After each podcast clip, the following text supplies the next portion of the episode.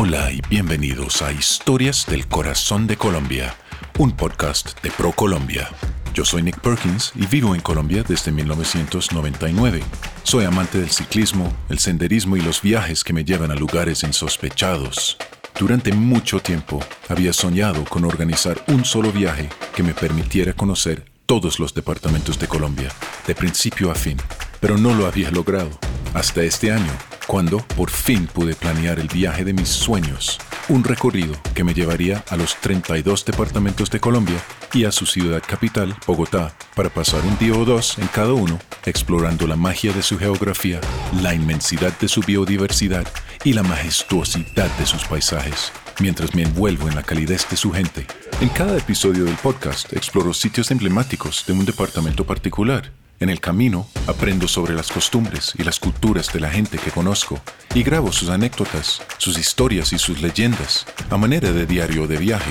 Termina siendo un diario íntimo y muy personal que registra los sabores, los colores y los sonidos de esta tierra de posibilidades infinitas. Colombia tiene algo para todos. Acompáñenme en este viaje sonoro sin precedentes a lo largo y ancho de uno de los países más diversos y fascinantes del mundo. Yo soy Nick Perkins y esto es Historias del Corazón de Colombia.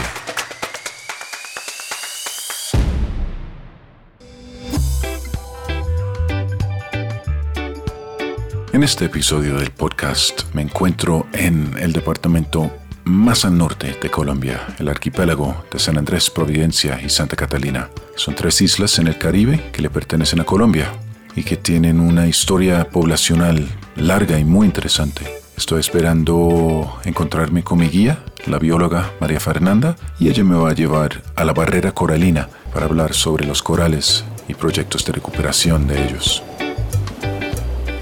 María Fernanda. Hola. Hola, ¿cómo estás? ¿Qué Mucho tal? gusto. Bien, mucho gusto. Eh, Vamos. ¿Listo? Vamos de una. María Fernanda Maya es mi invitada de hoy aquí en el podcast. Eh, estoy sentado con ella en la Marina de San Andrés. Eh, amaneció muy bonito el día después de llover toda la tarde de ayer. Hoy amaneció cielo azul, unas pocas nubes blancas estamos sentados en la marina al lado de unas lanchas muy bonitas que están flotando encima de un mar totalmente transparente, limpio por la lluvia de ayer. María Fernanda, muchas gracias por acompañarnos en el podcast, por ayudarme a estructurar mis actividades en San Andrés y Providencia. Bueno, muchas gracias a ti por invitarme. Gracias de verdad porque estas actividades y estas estrategias me parecen súper, súper importantes para poder motivar a la gente a que venga a visitarnos de una manera diferente y tengan una perspectiva distinta de lo que es el archipiélago de San Andrés, Providencia y Santa Catalina. Mi nombre es María Fernanda Maya, como ya tú bien lo dijiste, soy bióloga con énfasis en biología marina, soy de Armenia, Quindío, y vivo aquí hace aproximadamente 18 años ya. Eh, gracias a mi profesión y a mi familia terminé viviendo por acá. Tengo dos hijos sanandresanos espectaculares y trabajo todo el tiempo en cuestiones de ecosistemas, proyectos ambientales y demás. ¿Y qué estructuraste o qué pensaste para nuestras inmersiones de hoy y por qué? Bueno, te cuento que para hoy teníamos dos alternativas. Dependíamos del clima porque es espectacular. Es una de las cosas que más me gusta del mar en San Andrés es que un día cambia la brisa y ves el mar bravo, las olas fuertes reventando, esa espuma blanca contra la roca y al día siguiente ves cambia la brisa y el mar es como una piscina y uno dice, ¿qué pasa aquí? ¿Dónde estaban estas olas? Entonces, dependiendo de cómo amaneciera el clima hoy, pues teníamos dos posibilidades y hoy vamos a hacer una salida con dos inmersiones muy chéveres. La primera vamos a ir a un sitio del costado este, un sitio tradicional de buceo y vamos a ver los diferentes grupos que conforman el, ecosistema y te los voy a explicar y te voy a enseñar así a grosso modo para que tú entiendas qué es lo que estás viendo y cómo se está formando y qué es lo que pasa y por qué hay ciertas cosas importantes que a veces nos dicen, no, es que sin el pez loro, el pez loro es importante para el arrecife, pero ¿por qué? Entonces explicarte como todas esas dinámicas generales que pasan allí. Luego, después de ese buceo, vamos a estar un rato en la lancha mientras llegamos a nuestro segundo sitio de buceo, que es un sitio conocido como la pirámide, en donde muchas entidades, organizaciones, escuelas de buceo, personas han hecho un esfuerzo por recuperarla. Ya tuvo un deterioro bastante grande eh, años atrás y es un sitio muy importante para el buceo en San Andrés porque es un sitio somero, transparente, donde se ven muchas cosas, es cercano a la isla y allí vamos a ver el trasplante de unas colonias de proyectos anteriores que se han realizado de cultivo de coral. Entonces, nosotros en este momento, yo soy la directora de la Fundación Blue Indigo eh, y nosotros tenemos un proyecto de restauración coralina en donde a través de un método que se llama la jardinería de coral cultivamos corales especiales, unas especies específicas y luego las llevamos al ecosistema. María Fernanda, vamos a ver esta belleza. Bueno, ¿a dónde nos ha traído? Bueno, los he traído a este sitio, se llama Trampa, Tortugas, estamos en la parte noreste de la isla. Estamos justo donde comienza, donde termina el arrecife, ¿de acuerdo? Ahí comienza el arrecife de San Andrés y se va hasta allá, hasta detrás de, de Yoniquí, mucho más. Toda esta parte norte nosotros estamos protegidos por esa barrera coralina. Aquí, como te dije, vamos a encontrar 10 metros inicialmente de profundidad. Después vamos a bajar 12, 13, 14 hasta llegar a 18 o 20 metros. Vamos en el cantil, vamos a encontrar un acantilado, no es una pared, sino un acantilado muy bonito porque es un bosque de corales blandos y nos vamos 25 minutos para allá, 25 minutos de regreso. También se pueden ver rayas, la raya americana, la raya látigo aquí en la arena. Y de vez en cuando pasa un tiburón nodriza o martillos también he visto.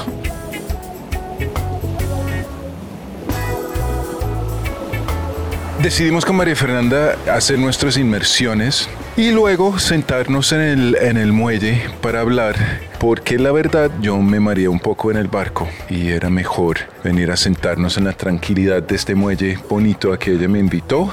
Estamos sentados al frente de un barco velero hermoso con los pelos todos guardados, pero se nota que debe ser un espectáculo cuando está en alta mar con estos pelos extendidos. Mafe, ¿qué fue lo que vimos en la primera inmersión? Uh, había varias cosas que tú me señalaste, una de las cuales me fascinó, que era una especie de coral cerebro, pero ya cubierto casi como si otro coral se hubiera apropiado del espacio. ¿Qué es lo que pasa ahí? ¿Qué es lo que me estabas señalando en ese punto? Bueno, era, eh, estábamos viendo una especie de coral que se llama coral cerebro, también se le conoce con el nombre común de coral cerebro, pero estábamos viendo un coral que es de la especie Colpophilia natans. Y lo maravilloso que te quería mostrar era su tamaño, o sea, su estructura calcárea, todo su esqueleto coralino, era de más de dos metros y medio de diámetro en la zona más larga, digamos, de él. Entonces, eso era lo que te estaba mostrando, como lo grandes que pueden llegar a ser una sola colonia de una sola especie en el arrecife y porque ellos con esa, digamos, particularidad de su biología forman todos estos arrecifes en el Caribe y en el mundo. Allí veíamos que efectivamente el 90% de la colonia estaba muerta, estaba cubierta por muchos organismos, ahí no había otra especie dominante, había un 10% vivo de lo que era, digamos, originalmente el coral pero el resto eran otras especies que habían colonizado ese espacio porque una vez muere un coral, eso es como un espacio disponible para que se asienten y se peguen otros organismos que en su vida larvaria, o sea, cuando son bebés, son como unas larvitas y viven en el agua y luego para crecer y desarrollarse, pues se asientan y se pegan en el sustrato. Para eso usan estos espacios.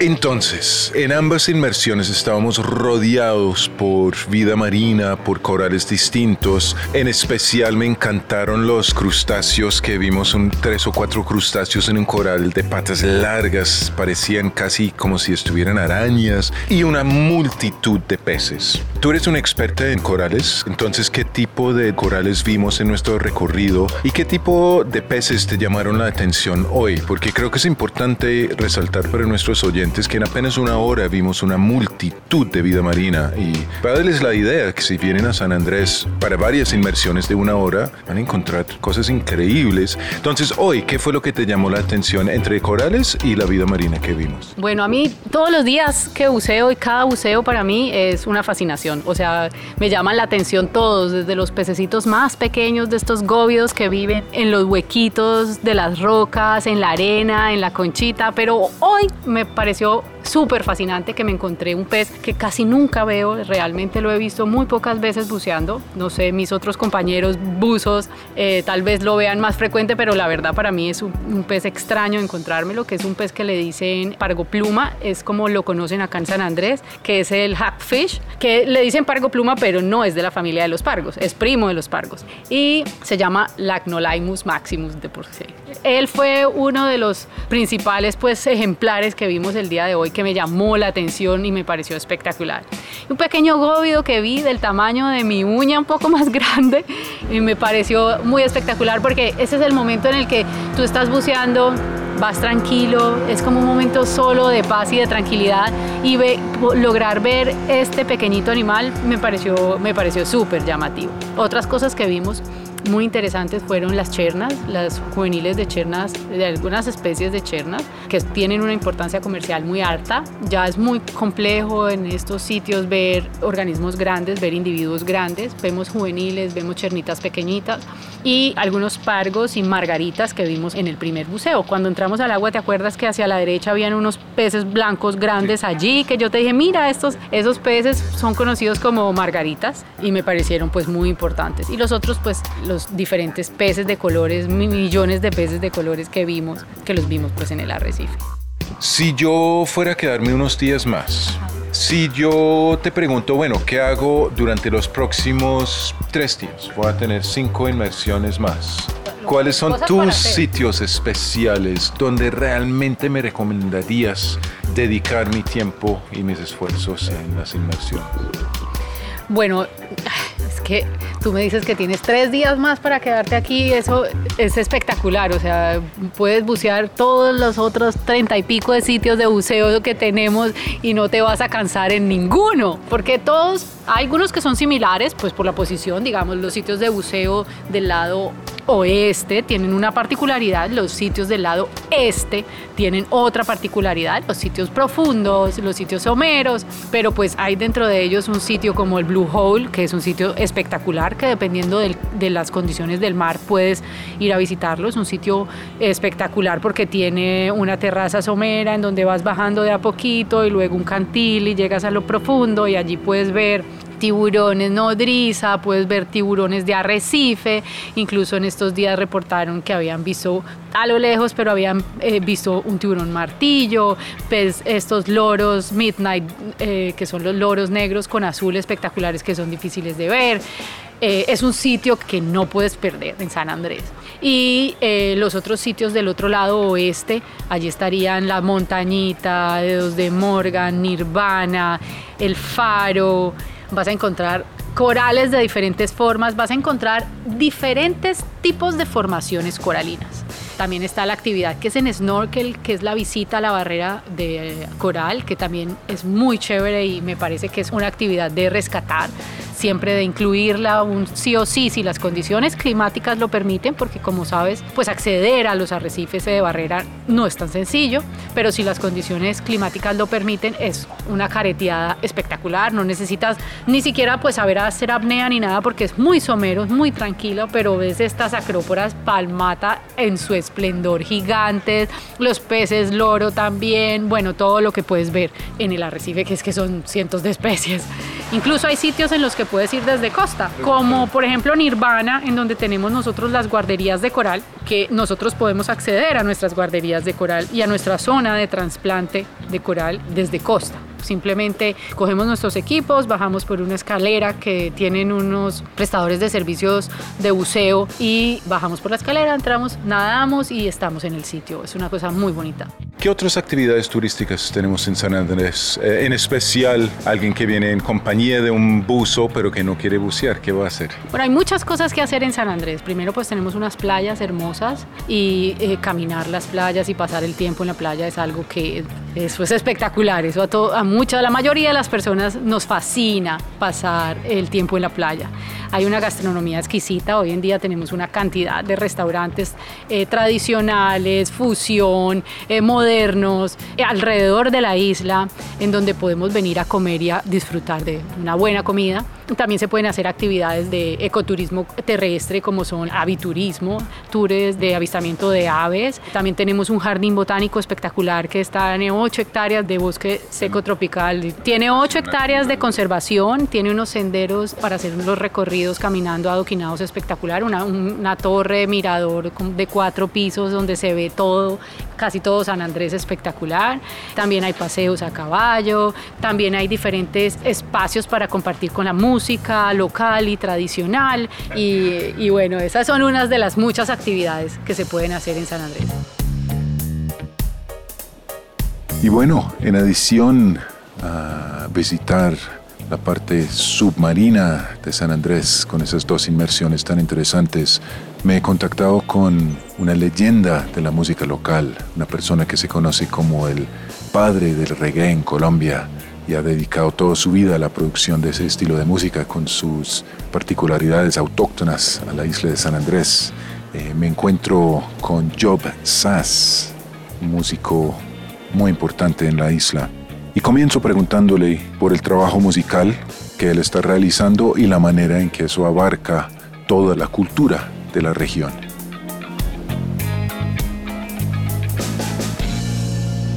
Yeah, man, welcome. And uh, my name is Job Sass, you know, well known as as the farmer singer, you know, by all my people in, in, in our Jobsa se autodenomina como un campesino cantante. Dice que su gente en su territorio de San Andrés Providencia y Santa Catalina es una sola gente. Él dice que nació en San Andrés, él es de San Andrés, pero él se considera hijo de todo el archipiélago. Dice que las tres islas son una y su gente es una. Él eh, habla de su asociación musical, dice que representa una de las eh, más importantes representaciones de cultura en la isla. Tiene una organización que se llama el Movimiento Raizal Indígena Musical y trabajan en cualquier tipo de música en la isla. Eh, dice que la marca que le dan a la música de, la isla es música criolla y que no importa qué tipo de ritmo o género trabajas, puede ser reggae, calipso, soca, pero la música creada en la isla, toda es, es música criolla.